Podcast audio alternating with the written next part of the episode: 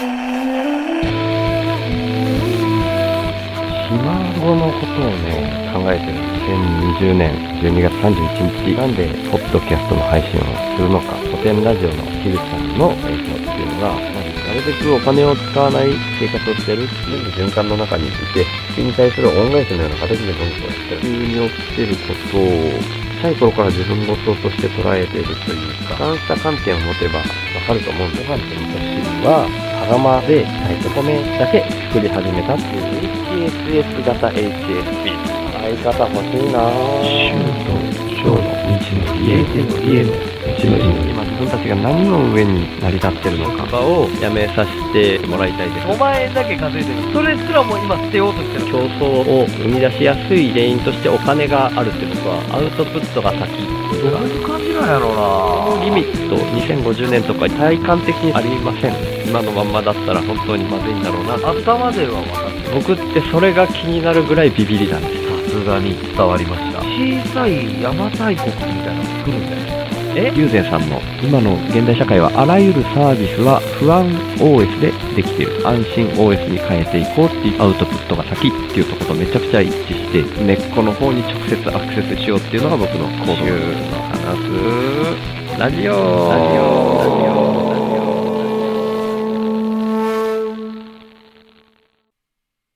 はいこんばんはシュウですオープニングテーマをですね、作って 流してみました。作ってって言いましたけど、曲は僕が作ったんじゃないです。はい。これは、お翔平さん来てくれましたね。ありがとうございます。こんばんは。今んとこね、翔平さんしかいない状態です。翔平さん、今日、もういきなりこう、翔平さんに喋りかけるモードみたいになってますけど、よかったら一緒に喋りませんか？って思ってるんですけど、今ね、チャット欄に URL 貼ったんですけど、この URL に Google Chrome 推奨なんですけど、それから入って来られるようであれば、まあスマホでもね、入れるみたいなんですけど、この配信に参加できます。一緒に話すことができます。もしよかったら、一緒に喋りませんか？これ、週の話すラジオ聞いてる人は、いきなり、なん、何の話が始まったんだ？翔平さんって誰？みたいな話になるかもしれないですね。まさかしょっぱなこんな感じで、翔平さん一人だけ聞いてくれてる状態で、翔平さんに話しかけるみたいな予定になかったもんで、こんな風に喋ってます。今んとこ。もし、よかったら本当に入ってきてください。翔平さんのために今日は僕の暮らしのどんな風に暮らしてるかっていうのを話す会にしてるところがあるんで、実際翔平さんが気になることを聞いてくれるみたいなのがあったらすごくやりやすいですね。はい。ま、今急にね、本当に急に誘ってるんで、まあね、参加できるかわかんないんですけど、本当にもしよかったら。でね、本当えっ、と、これ、ポッドキャストでも後で配信するんで、後から聞いてる人、さっぱりわかんないと思うんで、ちょっと翔平さんの紹介とかしとこうかな。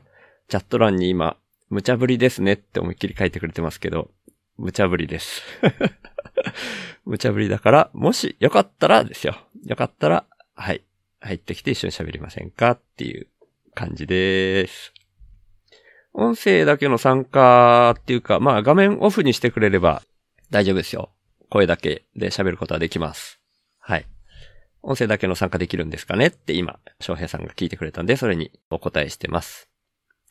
翔平さんはね、ひなわ銃男子翔平っていう、確かアカウント名だったかなツイッターで。この YouTube ではひなわ銃男子武士の生活っていう、これはチャンネル名になるのかな？はい。されてる翔平さんですね。僕もね、ちゃんとは知らないですよね。翔平さんのことは。うん。僕が知ってる翔平さんの情報というとですね、あの、あたらよラジオっていうポッドキャスト。うん最初はツイキャスの生配信だけで始められた、えー情報ラジオの愛理ちゃんと二人で始められたんですね。で、愛理ちゃんは僕は樋口塾の仲間なので、まあ、樋口塾に愛理ちゃんが入ってくる前から、古典ラジオコミュニティでの友達だったので、愛理ちゃんが始めるんであれば、っていうことで、あたらよラジオっていう翔平さんっていう人と二人で生配信で最初始めます。番組始めますっていうのを聞いて、で、それを聞きに行ったっていうのがきっかけで翔平さんを知ったっていう感じですね。ティントーさんが来てくれました。ありがとうございます。こんばんは。タイミングあったので来ちゃいました。ありがとうございます。嬉しいです。いやーね、ティントーさんね、今日はどうですかね。ちょっと前になんとなく山に登りたいみたいな感じで、えーポッドキャスト配信されてましたけど、あれはもう落ち着いたでしょうか？はい。本当嬉しいです。うんよかったら楽しんでいってください。それでですね、その翔平さんは、そのひなわ銃男子翔平さんということで、僕はそのアタレオラジオをね、結構初回から毎回聞いてて、その、どんなことを喋るかとかそういうところはずっと聞いてるんですけど、本当はね、僕もね、あの、翔平さん、僕、渡らよラジオの生配信は聞きに行くけど、翔平さんは僕のに来てくれませんね、みたいなのを、つっつきつっつき、すごくやってたら今回来てくれたっていう感じなんですけど、各言う僕もね、ちゃんと本当にね、分かってないんですよ。えっ、と、ひなわ銃を伝統文化みたいな感じで、それを実弾射撃みたいな形でやる？人？うん、みたいなのかな。なんかちょっとね、ノートね、ウェブサービスのノートの自己紹介のところはざーっと目を通させてもらったんですけど、火縄銃の演舞を披露したりしています、みたいなこと書かれてますね。で、あたらよラジオの方でもよく聞いたりしていたのは、なんて言われたっけな？東海道でしょう。水曜どうでしょうみたいな感じで、なんか二人で東海道、東海道53次の東海道かな？をずっと歩くみたいなことをされたんですかね。なんかね、それ YouTube はね、さすがに僕も全然終えてないんですよ。だから、あたらよラジオの中で話をしてた、なんかリュックを二つ持ってってすごい失敗した的な。で、あたらよラジオ聞いてる限りでもすごく翔平さん天然だなって僕感じてるんで、あたらよラジオのコメント欄では僕すごいね、ツッコミ系の口が悪いキャラ的に絡ましてもらってます。なんかね、愛理ちゃんもすごい天然だったりするし、ダブルボケみたいな感じで進んでるんですけど、そういう感じで毎回ミラクルが起こるみたいな、本当にね、あたらよラジオ面白いんですけど、なんていうんですかね。ボケというか天然みたいな感じの、特に、愛理ちゃんがね、それをミラクルっていう形で表現して、っていう形でやってるんですけど、どうしてもそのコメント欄にね、そんなボケ二人の、ボケ二人のって言っちゃいましたけど、に絡むってなると、やっぱりツッコミ側っていう形になっちゃうんですよね。うん。なので、そんなに悪意はないんですよ。僕もないんですけど、普段はそんな僕もツッコミキャラ全開というわけではないです。この週の話すラジオもそういうキャラでやってるわけではないです。キャラというかまあね、これは僕の人生をさらけ出した実験みたいな感じでやってるポッドキャストなんで、まあ、翔平さんももしよかったら、ちょっと最近の回だけでも聞いていただいたら嬉しいかな、みたいには思ってますけど。まあ、あの、翔平さんの YouTube も全然終えてないって言った僕が言うのもなんですけど。あ、ティントンさんが、ワイルドですねっていうのは、これ、ひなわ銃男子翔平さんの、ひなわ銃のことについてのワイルドってことかな？聞いてみますっていうのは、聞いてみますっていうのも今、ティントンさんが書かれてますけど、これは、あれかな？あたらよラジオのことかな？おっと、翔平さんが来てくれましたよ、これ。こんばんは。こんばんは。聞こえますか？あ、聞こえてます。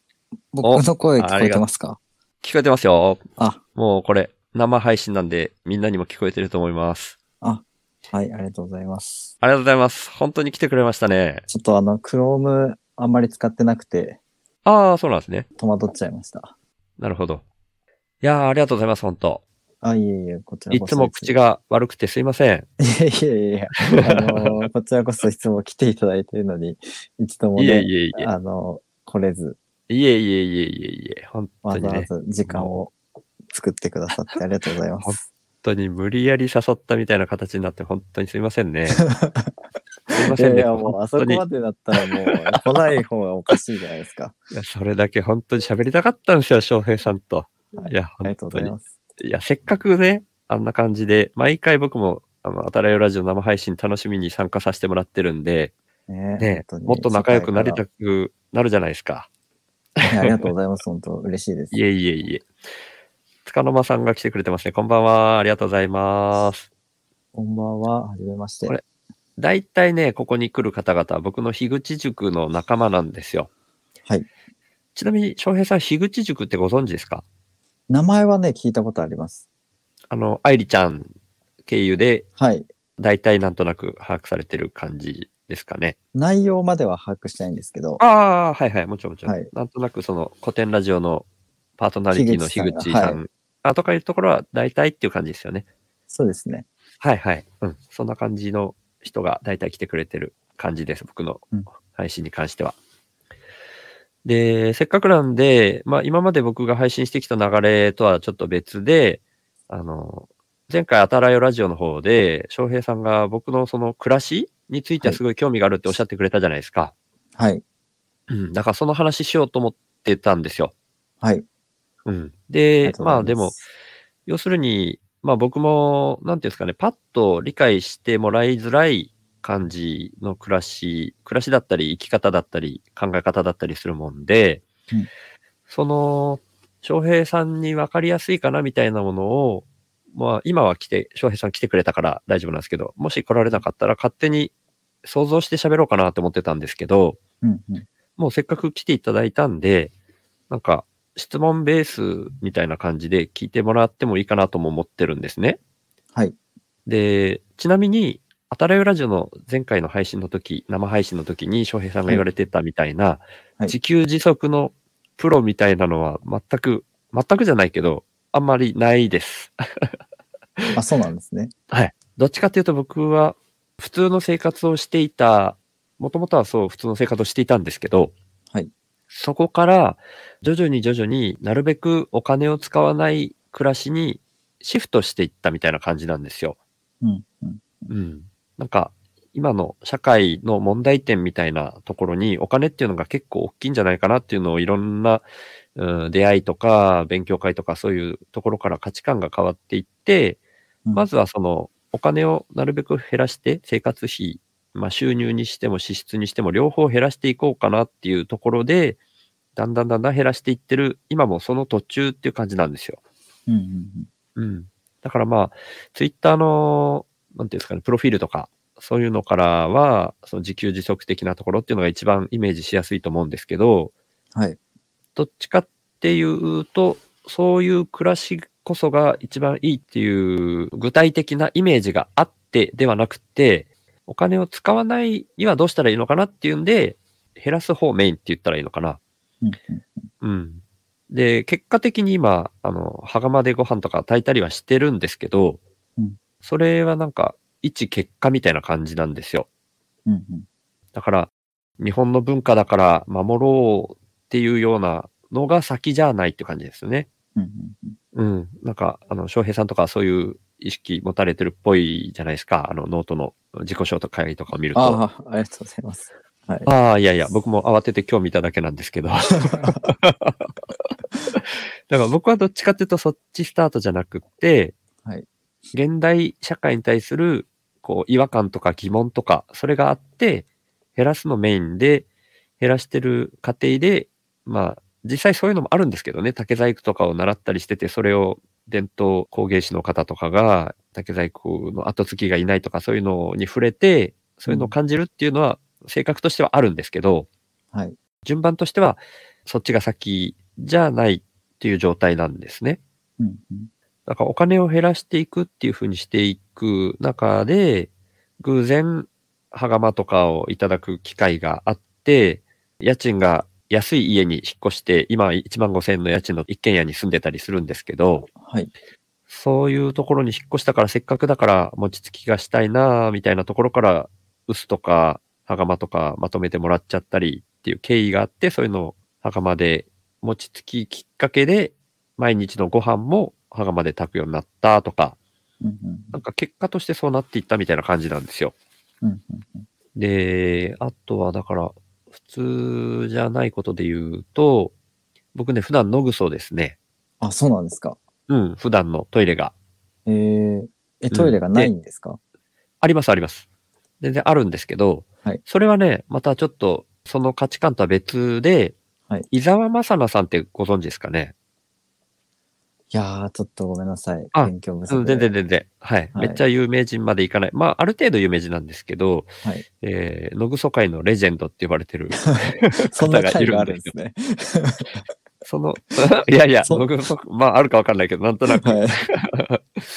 まあ、えっ、と、検索とかしてもらった方が正確にはわかると思うんですけど、僕はその方の講演会に一回行ったことがあるんですよ。はい。僕がまあこういう暮らしをしてっていうと、僕のさっき言ったみたいな順番としては減らしていく順番なんですけど、順序というか、はい。うん、だったんですけど、完全にその自給自足を目指してる人たちともつながりやすくなって、どんどん知り合っていったんですね。うんうんうんで、そんな中でね、茨城県から宮崎に引っ越して来られた方で、で、茨城にいた時からその、伊沢正奈さんが主催してる野草についてちゃんと真剣に考えるみたいな、フンド研究会っていうのがあるんですよ。はい。フン、フンはあの、はい代弁の意味のフンはい。はい。に、フン土研究会っていうのがあって、で、それのつながりでだったのかな宮崎でもその、伊沢正奈さんの講演会があって、うんうんで、それを聞いて、結構感銘を受けて、要するに地球環境のためにそういうふうにやってる方なんですよ。えーうん。ごめんなさい、ちょっとチャット欄を僕拾うの忘れてた。チャット欄こうやって画面上に出せるんでした。野草会のレジェンドの話、ディントンさん。あと、朝霧さんこんばんは。ありがとうございます。こんばんは。はじめまして。今日は翔平さんが来てくれてます。えっと、それはごめんなさいね。で、要は、なんていうんですかね。まあ、本当にざっくりしたことだけ言っちゃうと、はいトイレの、水洗トイレうの排水先って最終的に、うんまあ、特に台の方だと思うんですけど、はいなんかコンクリートみたいな形で固めて燃やしてるっていうのをご存知でした？え、知らなかったです。そうらしいんですよ。その伊沢正奈さんの講演会で僕は聞いた、それだけの知識なんですけど、はい。まあ少なくとも僕はそこでそう聞いたんですね。うんうんうん。だからそれ一つとっても、まあほ本当はね、他にいろんなことも交えて話されたんですけど、うん。うんうんうん。要するに地球環境にいいことじゃないわけですよ。うんうんうん。で、まあ、循環、地球上の生き物、植物も動物も含めて循環の中にみんないるよねってなった時に、うん人間って基本的にはいただくだけみたいな感じ。自然界から動物の命とか植物の命をひたすら奪ってというかいただいて、いただきまくって、で、もう最後の死体すら仮装してしまうみたいな。うんうんうん、感じになっちゃってる。けど、まあ、伊沢さんとしてはそれを地球に返す方法が2種類しかない。それは野草と自分自身の体を土に返すことだっていうような考え方を持たれてて、うんうんうん、そこにちょっと感銘を受けたっていうのがあって、僕もそうするようになりましたっていう。だから、さっきの価値観とはまた別で、それがきっかけがあって、そういうふうにしてますと。はい。で、まあ僕はね、あの、今はちょっと、本当はね、いろんな、伊沢さんの場合は、いろんなやり方があるんですけど、ちょっとそこら辺は、あの、楽してというか、僕は川をメインにやってます。川。川に、はい。うんうんうん。野草というか、川草ですね、だから。ああ、あの、はいはい。推薦式ってことですね。そうです。楽なんですよ、その方が。はい。要は、野草だったら穴を掘って、うん。ちゃんと埋める必要があるし、はい。なんか葉っぱとかを持って行って、それで拭くっていうようなことを伊沢さんとかやられるんですね。うんうんで、一回自分がした場所に、何回も何回も同じ場所にするっていうのはあんまり自然界にとっても良くないんで、そうですね。自分がした場所にはちゃんと目印をこう、木で3本立ててとかやってるわけですよ。はい。うん、そういう手間暇をね、ちゃんとかけて、本当に自然にいいことをっていうんで、本当にしっかりやられてるんですけど、はい。はい。ごめんなさい。僕はちょっと楽して、あの、川でやらせていただいてますみたいな感じですね。なるほど。はい。朝霧さんが翔平さんはじめましてって書いてくれてました。はじめまして。よろしくお願いします。と、そうですね。まあ、ガスは解約して、その、うちの場合は、羽釜でご飯炊くから、火力に関しては基本的にそんなにいらないんですね、ガスが。うんうん。ただ、外で僕炊くもんで、雨の日はできないんですよ。ご飯炊けないんですよ。うんうんうん。その雨の日のためにカセットコンロは使ってます。みたいな感じですかね。その方が、あの、うちプロパンガスだったもんで、プロパンガス基本量がすごい高くて、それでカセットコンロ、雨の日だけで使う分には、もうプロパンガスの基本量とかよりは全然安くついちゃうんですね。はいはい。っていうんで、そういうふうにしていますっていうのと、お風呂は灯油なので、ガスじゃなくても大丈夫と。うんただ、もう、僕、お風呂もね、基本、冬でも水なんですよ。あの、すごいつから、つからないんですよ。はい もう基本僕、あの、全部痩せ我慢系なんですね。はい。だから自給自足のプロっていうよりは、ただ、疑ってかかるっていうか、その、これ本当にいるかなっていうのを全部疑ってっていうような形でやる、うん、ところに振り切ってるもんで、うんうんうん。お風呂に入る回数とかも、冬とかはそんなに、だから毎日は、あれですね、入るっていうか、その水で、洗面器に水をすくって、それをちょっとずつ手で、こう、体をゴシゴシやるみたいな感じなんですね。赤を落とすみたいな。はい。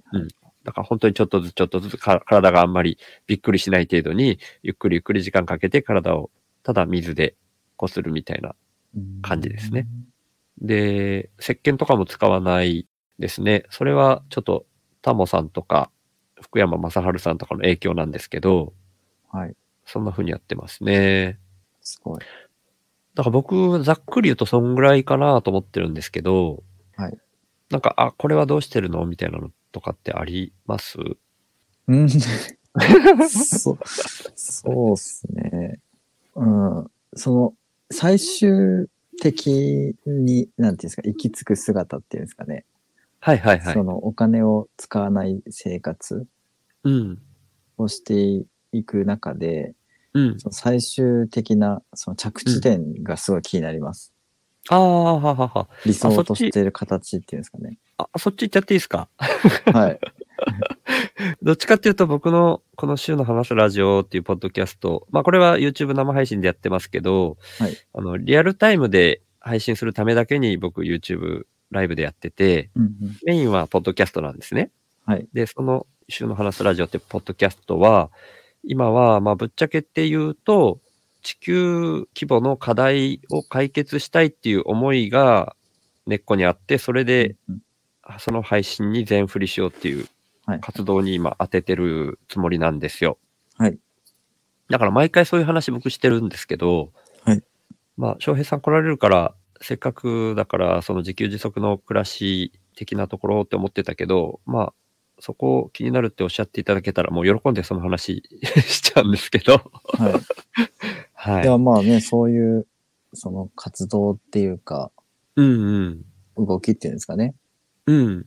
はもう、プロセスでしかないなっていうふうに、今の話を聞いて思ったので、はいま。あ僕もね、その火縄銃とかね、歴史的な活動をしてますけど、はい。はい別にそ。れがゴールじゃないので、うんうんうん。はい。やっぱその先に、なんだろう、最終的な、はいはいはい。見据えてる世界というんですかね。世界観っていうのがあるのかなっていうふうにちょっと思ったので、はいはいまずそっちをねそのうん聞いた上で、そのためのプロセスでこういうかことをやってるんだよっていうのを聞いた方が、うんうんまあうん入ってきやすいのかなっていうふうに思ったので、はいはい。ああ、ありがとうございます。はい。そう、さっき言ったみたいに、なんか、地球環境の環境問題であるとか、うん格差の問題だったりとか、はい。うん。まあ、今あんまり、えー頻繁に行われてるわけじゃないけど、戦争とかも、うんまあ、問題視してるんですよね。絶は対、まだ、それが安泰みたいな感じにもなってないし、核の問題だってあるしっていうはい感じで、基本的に全部に僕危機感を持っていて、はで、翔平さんはあの、そういうイメージないかもしれないですけど、僕ね、すっごいビビりなんですよ、性格的に。あ、そうなんですか。うん。そういうはいイメージないでしょ、あたらよラジオのあの、コメント欄からはそういうの感じないでしょそうですね。まあ、ビビリという感じは特にないですかね。ね。ははいい。すっごいビビりなんですよ。はい。あの、HSP ってわかります？あな聞いたことはあります。あ、あります。 Highly Sensitive Person の略なんですけど、あの、繊細な人そうです。繊細さんっはいてよく最近言われる。はいはい。はい。あれじゃないかっていうふうにちょっと言われて、実際診断したらそうだったっていう感じなんですけど、で、あれって先天的らしいんですよね。あ、そうなんですね。はい。で、それで僕すごい逆に救われたところがあるみたいな感じなんですけど、うん、うん、うん。ただそう見られないのは、その HSP の中にも4種類あって、型が4つあるんですよ。はい。で、その中の、まあ、他の3つ僕ちゃんと調べてないんですけど、僕はどうも HSS 型っていうのに当てはまるらしくて、はい。それはハイセンセーションシーキングの略なんですけど、はい。まあ、要はセンセーションっていう刺激好奇心旺盛で目立ちたがり屋みたいな感じなんですよね。刺激を。を探してる。はい。高い刺激を探してるタイプ。だから、HSP っていうすごい繊細なのと同時に目立ちたがりっていう相反する性質を持ってるタイプなんですよ。はい。だからあんまりそう見られないっていうだけなんですけど、うん、うん。うん、芸能人で言うと論文の淳さんとかもそれに当てはまるらしいんですけどね。へえ。で、そのすっごいビビりがきっかけで僕、世界の裏側のことまで心配になっちゃうみたいなところあるんですね。うん、うん。うん。今の社会の状況、僕も前にプログラマーをやってたり、東京でそういうのやってた時期があるんですね。はい。で、まあ、一言で言っちゃうと申し訳ないんですけど、いわゆるブラック企業っていうふうに言われていた。会社だったんですよね。いたっていうはか、当時ブラック企業っていう言葉が流行った時代に、それに当てはまるような会社で、もう本当にズタボロになるまで頑張ってはい働いた逆に会社が潰れたみたいな経験があるんですね。うん。で、でも、ね、お金がなくなる不安みたいなのってずっと消えなくて、でも頑張っても頑張っても報われなかったなみたいなところで、なんかがおかしいなっていうふうに思って、うん宮崎に帰ってきて、で、いろんな人との出会いがある中で、ある一つ面白いシェアハウスとかで、いろんな価値観の人と出会っていくと、なんか、全然そのお金がなくても楽しそうに暮らしてる人たちがいっぱいいたもんで、うん。そういうのが、本当はお金が答えじゃなくて、幸せかどうかっていうのは、そういう別な答えがあるんじゃないかなっていうふうな価値観になって、うん、うん。で、いろいろ考えていく中で僕の中で、勝手に幸せっていうのは、めちゃくちゃ相対的なものでしかないんじゃないかなっていう価値観になったんですよ。うん。だから、幸せじゃない状態から、それが解消されて幸せな状態に変わる。その差分で相対的に状態が変わる。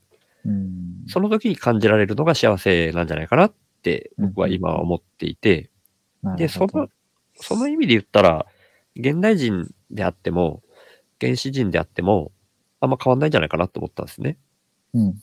で、あとは、今のは、要は時間を軸にした時の差がないんじゃないかなっていう考え方で、あとは、場所による差も実はないんじゃないかなと思っていて、うんだから超貧困国にいる人であっても、先進国にいる人であっても、相対的に感じる幸せっていう意味では全く一緒なんじゃないかなっていう感覚に今はなっていて、そういうふうな考えを持っていて、そうすると、あんまりお金にこだわる必要がないなっていうふうに僕は思ってるんですよ。はい。で、そういう感覚になった時に、今の地球の環境問題の原因の一つが僕、お金にあるんじゃないかなと思っていて、うん。お金には人の欲望を増幅させるような特徴もあると思ってですね。それだけとは言わないんですけど、うん。ついついその数字で分かりやすいから、そこに引っ張られてしまう。例えば野菜とか食べ物とか全部腐っていくうんので、価値がどんどん下がっていく。時間とともに価値が下がっていくものに比べて、お金って時間とともに全く価値が下がらないから、その意味でも、まあ本当はいろんな要素があってと思ってるんですけど、うんお金の方を逆に大事にしてしまう。うん。みたいな特徴があったりとか、まあ、うん。他にも、うん、それはた単純に一例なんですけど、ちょっと今日それ話しちゃうと、全部話しちゃうとちょっと時間足んなくなっちゃうんで、その一つを取ってみても、なんか、だいぶ人の欲望が大きすぎることが今の社会の状況を作ってるんじゃないかなっていうふうに僕は思っていて、うん。だとしたらその意識を変えていった方がいいんじゃないかなっていうふうに思って活動してるんですけど、僕はこのポッドキャストっていうので、まあ今これは YouTube ですけど、音声だけで配信していると、僕ももう1年ちょっとやってるんですけど、なぜか先に人柄みたいなのが伝わるなっていう感覚があるんですね。うん。うん。で、そういう人柄が伝わっるってことは、自分の言ってることをある程度聞いてくれる人がいるな、みたいなところを気づいてきたんですよ。はい。そうなってきたときに、僕がやりたいことって何かなって思ったら、結構こういう暮らし方にしても何にしても、ぶっ飛んだところまで僕来れちゃってるんですけど、うんその根っこには全部ビビりがあって、で、そのビビりが地球全体っていうところまでに派生してる、自分を拡張して考えられるみたいな、まあ、特徴が僕にはあるなと思ったんですね。うんなんかビビりっていうとあんまりいい意味に捉えられない言葉って僕はずっとそう思ってきたんですけど、逆にあんまり他の人、ここまでビビりじゃない人には気づけないことが気づけるのかなって僕思って、うんそうなった時に僕は自分の一番才能っていうとちょっと大げさなんですけど、自分にできることっていうのを活かすことをすごくやりたいなと思ったんですね。僕ももう48なんですけど、うんうん、残りの人生ね、まあ、そういうふうに全振りしたくなっちゃってるんですよ、今。うんだから、仕事も僕ね、辞めちゃったんですよ。去年の年末で。あの、1ヶ月に5万円だけ僕生活費がかかるっていうところまで来てたんですね。はい生活費を削って削ってさっきみたいな形でうん墓までご飯炊いたりとか、トイレとかもね、水洗の水道代が少ないとか、うんそういうのを全部合わせて5万円っていうところまで落ち着いてたんですけど、はいもうそれも一旦ゼロにしてみようっていう、まあ貯蓄がないことはないんで、一旦まずはゼロにしてみようっていうところを今実験的にやってるんですね。うんうんそれがなんでかっていうのが、今は、そのさっき言ったみたいなお金による欲望が増幅されたっていう表現もできるんですけど、僕の表現で言うとですね、インプットが先っていう発想で回ってる社会になってるんじゃないかなって思ってるんですね。うん収入と支出で言うと、収入が要はインプットっていう言い方を僕してるんですけど、うん何かを売り買いしたりするにしても、物を買うとか、ラーメン屋に食べに行ったりして、1000円払ってラーメン食べるとかいうのは、そのお金、1000円を払う代わりにっていう、そのインプットが条件になってるっていうふうに僕捉えてるんですよ。うんで、経済っていうか、人の活動で物を循環させていくときに、インプットとアウトプットが両方必ずあると思うんですね。うん何かを得る、自分たちはこれが欲しいみたいな、まあ、さっきもお金に関して欲望っていう表現使いましたけど、それがベースになって動いてるから、ちょっと人が自分たち人間の欲望だけを拡大させた結果が、その地球環境とかを顧みない形になっちゃってしまっているんじゃないかっていう風な発想で捉えたときに、それをインプットじゃなくてアウトプットが先の社会にした方がいいんじゃないかなって僕は思って、だから僕は自分のインプットを得るための活動っていう、まあ今までアルバイトをしてたんですけど、うんインプットを得るためだけの活動だったわけですよ。僕にとっては。うんうんで、それを一旦やめて、アウトプットっていうのを先にする。アウトプットが先な世の中になるっていうのを今イメージして動きを始めてるんですね。うんで、僕にとってのアウトプットはこの週の話すラジオで、まあ、他の人があんまり考えられないようなところをまで発想できる、どうもそういう特徴が僕にあるみたいなんで、こうやってその価値観を話すこと自体が僕の仕事っていうふうに今は思ってるんですよ。うん。で、この仕事っていうのは本来存在する職業ではないので、うん。今は成り立ってないんですけど、うん。そういう僕が生きていけるための窓口みたいなのを一応用意させてもらっていて、寄付的にサブスクで月額100円からっていうんで応援してくれる人はお願いしますっていう風な形にしてるんですね。うんなので、さっきアウトプットが先っていう風な言い方をしてたので、そんな僕はひたすらアウトプットするので、そんな僕にインプットしてくれる方っていう意味で、まあ普通はスポンサーとかいう表現使うんですけど、うん。僕の場合はインプッターっていう表現にさせてもらってて、うん はい僕にインプットしてくれる人っていう意味で、インプッターっていう人を募集して今やらせてもらってるっていううん感じなんですよ。だからい今日、まあ、来てくれてる方も、インプッターの方も、あの塚の間さんとか朝霧さんとかインプットしてくれてるインプッターの方だったりします。うんうん。だからそういうアウトプットが先みたいな、まあ、他の表現でもいろんなところでね、言われてたりすることでもあるんですよね。ギブネスっていうので社会が回るみたいな形で提唱されてる方もいるし、あとは単語でしか知らないんですけど、贈与経済っていう言葉があったりするみたいなんですね。うん。僕もちゃんと本まで読読めてはいないんですけど、そういうののイメージ、それに近いイメージで僕はちょっと動いてるつもりで、うんうんはい。ちょっと長々喋っちゃったんですけど、はい。はい。そういうところをイメージして僕は、ポッドキャスト配信っていうところに全振りしてるっていうところですね。うんはい。はい。ありがとうございます。すいませんね。本当なんか、だらだら長々。ああ、いえいえ。まあ、どういう思想っていうかね、あの、うんうん思い、思いのもと活そ動してるのかっていうのがね、わかりました。う。うん。うん。それがあってっていう暮らしなもんで、なんか自給自足が大事だよねっていうふうには逆に思っていないところがあって、うん。うん。うん、自給自足っていうと要は一人でも成り立つみたいな形だと思うんですね。うん。うん。究極は。本当に自分で。まあまあ僕もお米は作ったりしてるんですけど、うん。うん。本当に自分が、例えばの農業というか、畑と田んぼで作ったものだけで暮らしていけますっていう風な、完全に一人で成り立つってなると、その世界の課題っていうのは、ところと独立して生きられてしまうじゃないですか。うん。まあ生きられたら生きられたらいいんですけど、僕の場合はそこを目指すというよりは、社会とのつながりの中で、人とその価値観、まあ人がそういう社会の課題みたいなものをメタ認知するきっかけみたいなものを持ってもらうために、このポッドキャストで話すっていうところをメインで考えてるって感じですね。うん。そのための、なるべくお金を使わない暮らし。順番としてはそっちの順番っていう感じなんですよ。なるほど。それ、はい例えばなんですけど、はいはい。えーインプッターっていう方が、このはいはい先、どんどん増えていって、はい。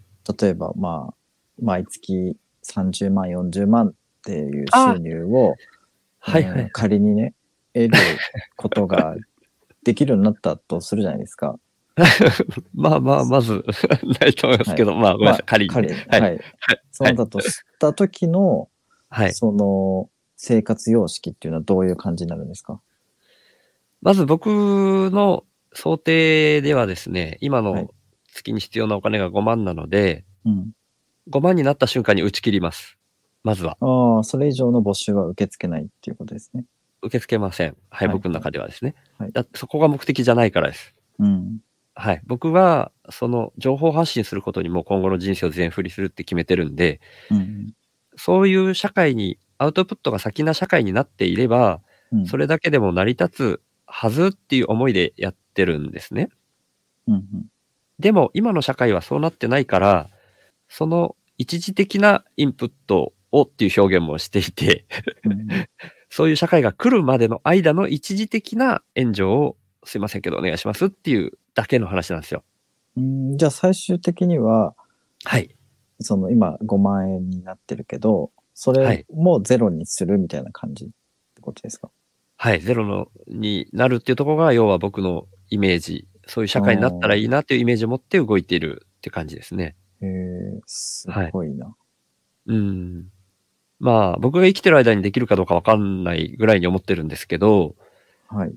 うん。え、それなんか、ちなみに、はいその、はい生産者じゃない限りは、うん。食事、自分の食事を得るってなかなか難しいじゃないですか。うんと、アウトプット社会が成り立った後の話ですか？成り立つ前？成り立った、成り立った後、どういう世界かちょっといまいちまだ掴みきれないんですけど、はいはいはいはい。はいそのはいはい。0円で生きていくっていううん。概念の場合、はい。食事は自分で作るっていうことですか？と、僕のイメージ、これも勝手なイメージなんですけど、はい。